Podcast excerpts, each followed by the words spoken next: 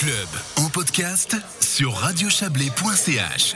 Dépression, décrochage scolaire, usage excessif des écrans, la pandémie a eu un fort impact sur la santé mentale des enfants et des jeunes. Un constat qui inquiète le canton de Vaud. Il a dévoilé aujourd'hui son plan d'action afin d'intensifier le soutien apporté à cette tranche de la population. Un plan d'action en 15 mesures dont on va parler euh, tout de suite avec vous, Rebecca Ruiz. Bonsoir. Vous êtes la conseillère d'État euh, chargée de la santé et de l'action sociale dans le canton de Vaud. Alors, euh, vous l'avez dit ce matin, hein, il y a urgence à intensifier le soutien aux jeunes, à certains d'entre eux particulièrement. Tous les jeunes ne sont pas concernés, bien sûr. Non, peut-être évidemment commencer par euh, quand même un message positif. Hein, c'est que la, la, grande majorité des, des, jeunes de notre canton euh, se portent bien. Par contre, euh, on observe que oui, la pandémie a aussi eu des, des, effets sur sur la santé psychologique des plus fragiles d'entre eux, des plus vulnérables, et toute une série de, de, constats ont commencé à être faits par les organismes qui sont actifs sur sur le terrain, qui nous sont remontés auprès de, de, moi et de ma collègue mmh. Madame Marel, chef du, département de la formation, de la, jeunesse euh, et de la culture. Et face à ces constats, on a, décidé de, faire travailler nos deux départements de manière conjointe, hein, avec ce regard interdisciplinaire euh, que l'on sait si important, pour disons, identifier quelles sont les, les mesures les plus prioritaires à, à mettre en place, celles qu'on a, on a présentées ce matin, euh, des mesures pour, euh, pour 5 millions qui, qui euh, disons, reposent sur trois axes, celui de la prévention et de la promotion de, de la santé euh, psychique, celui de l'intervention et de la détection euh, précoce, et puis le dernier axe, celui de la prise en charge lorsqu'on est face à mmh. des jeunes qui vont très mal, parce que certains vont, vont, très mal et nécessitent d'être pris en charge dans des structures médicales ou, ou soignantes euh, avec des compétences très pointues. Ouais, certains vont très mal, vous le dites. Euh, on va aller tout de suite vers le malheureusement le plus spectaculaire. Hein.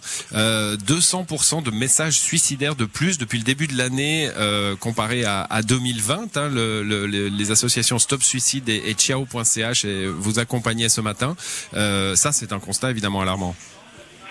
Oui, c'est un constat euh, très alarmant et qui nécessite, euh, disons, des actions euh, fortes, hein, sans qu'on réfléchisse trop longtemps pour savoir si s'il faut le faire ou pas. Hein. Je crois que c'est vraiment de la responsabilité des, des autorités cantonales de pas laisser des situations de ce type dégénérer, d'accompagner ces, ces, jeunes hein, qui, en effet, pour certains, souffrent de, de, troubles anxieux, de phobie, de décrochage scolaire, avec, on l'a vu aussi, hein, beaucoup de consommation des écrans, aussi de certaines substances, et puis évidemment l'augmentation de ces états dépressifs qui peuvent amener à, des, euh, à des crises, à des pensées suicidaires.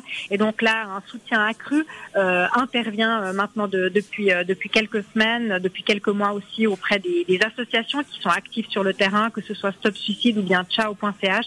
Et puis, lorsque les situations, comme je vous le disais, sont avérées, hein, avec par exemple des, des situations où on n'est pas forcément face à de la dépression, mais face à des, des troubles du comportement alimentaire, en particulier chez, chez les jeunes filles, là aussi des renforts qui sont donnés aux consultations euh, spécialisées actives sur euh, sur le canton de Vaud pour s'assurer que les prises en charge se fassent de manière rapide parce qu'il est vrai aussi qu'on observe aujourd'hui des temps d'attente beaucoup trop longs en raison de l'augmentation de, la demande et qu'on se doit absolument de disons de réduire cette liste d'attente pour éviter que ces situations ne dégénèrent sur le trop long terme avec des conséquences in fine pour l'ensemble de la société. Alors là on est dans des dans des actions hein, qui vont se porter hors du cadre scolaire avec euh, ces associations notamment qu'on a cité. Euh, dans le cadre scolaire, j'imagine qu'on peut faire euh, des choses également.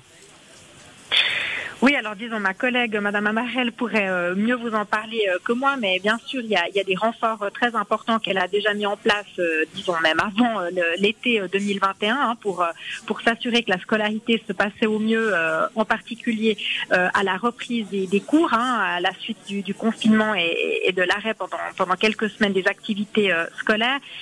beaucoup de, de, renforts aussi qui, qui, sont mis en place, en particulier à travers des engagements de, de psychologues scolaires, des, des, infirmières scolaires, aussi des appuis qui sont donnés euh, aux enseignants hein, pour euh, pour pouvoir euh, aussi leur donner des, des bons outils euh, lorsque des situations euh, apparaissent et qu'elles semblent vraiment euh, urgentes pour pour ces professionnels qui sont en contact direct avec avec avec les enfants.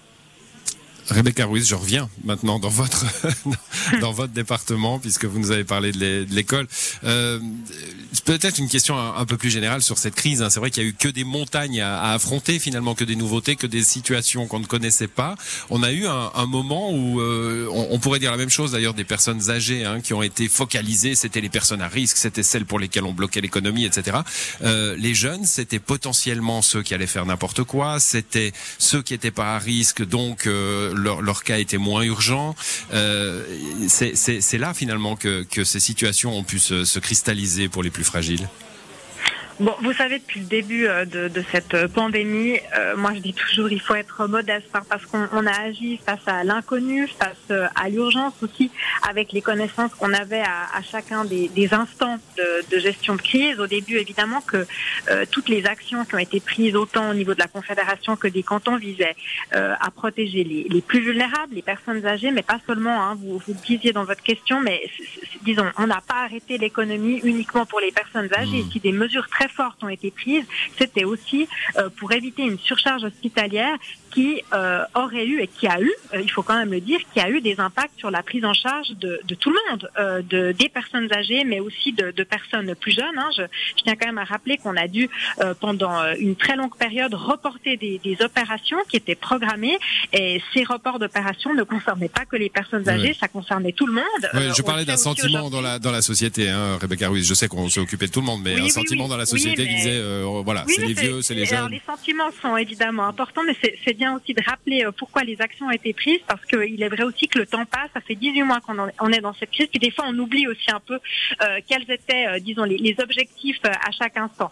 Donc c'est vrai, on s'est concentré là-dessus d'abord, et puis c'est vrai aussi que, que les jeunes n'étaient pas considérés comme, comme à risque, mais ce que je peux vous dire, c'est qu'au niveau du canton de Vaud, on a très vite eu aussi, disons, cette, ce souci de, de, la jeunesse de ne pas la laisser de côté et de ne pas, disons, la montrer du doigt. D'ailleurs, c'est pour ça que le canton de Vaud a été le premier canton à ouvrir la vaccination euh, à l'entier de, la population, hein, à, partir d'un moment où on voyait qu'on avait des bons taux de couverture vaccinale chez les personnes âgées, de se dire, eh bien maintenant on ouvre cette vaccination aux plus jeunes. Ça a été très apprécié. En tout cas, j'ai eu beaucoup de, disons, de, messages positifs parce que on s'est dit, la, jeunesse, elle a aussi beaucoup souffert hein, de, de, cette situation. La jeunesse, elle a besoin euh, pour se construire de, de contacts sociaux, de pouvoir euh, aller au cours, de pouvoir partager. Et c'est vrai qu'elle elle souffre depuis un certain temps euh, de ces mesures euh, sanitaires qui sont peut-être aussi parfois moins bien comprises par par cette population parce qu'elle perçoit pas forcément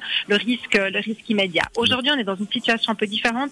C'est vraiment des mesures spécifiques pour la santé mentale euh, des jeunes dont je vous parle à l'instant, mais aussi des plus petits parce que on le voit avec un, un temps de latence, hein, qu'il y a des besoins qui se font sentir et c'est vraiment de notre responsabilité de prendre en charge ces enfants. Voilà, d'où c'est ce plan d'action, trois axes, 15 mesures déployées, en partie à l'école, en partie hors de l'école. Euh, merci d'être passé pour nous l'expliquer, Rebecca Ruiz. Bonne soirée. Merci à vous.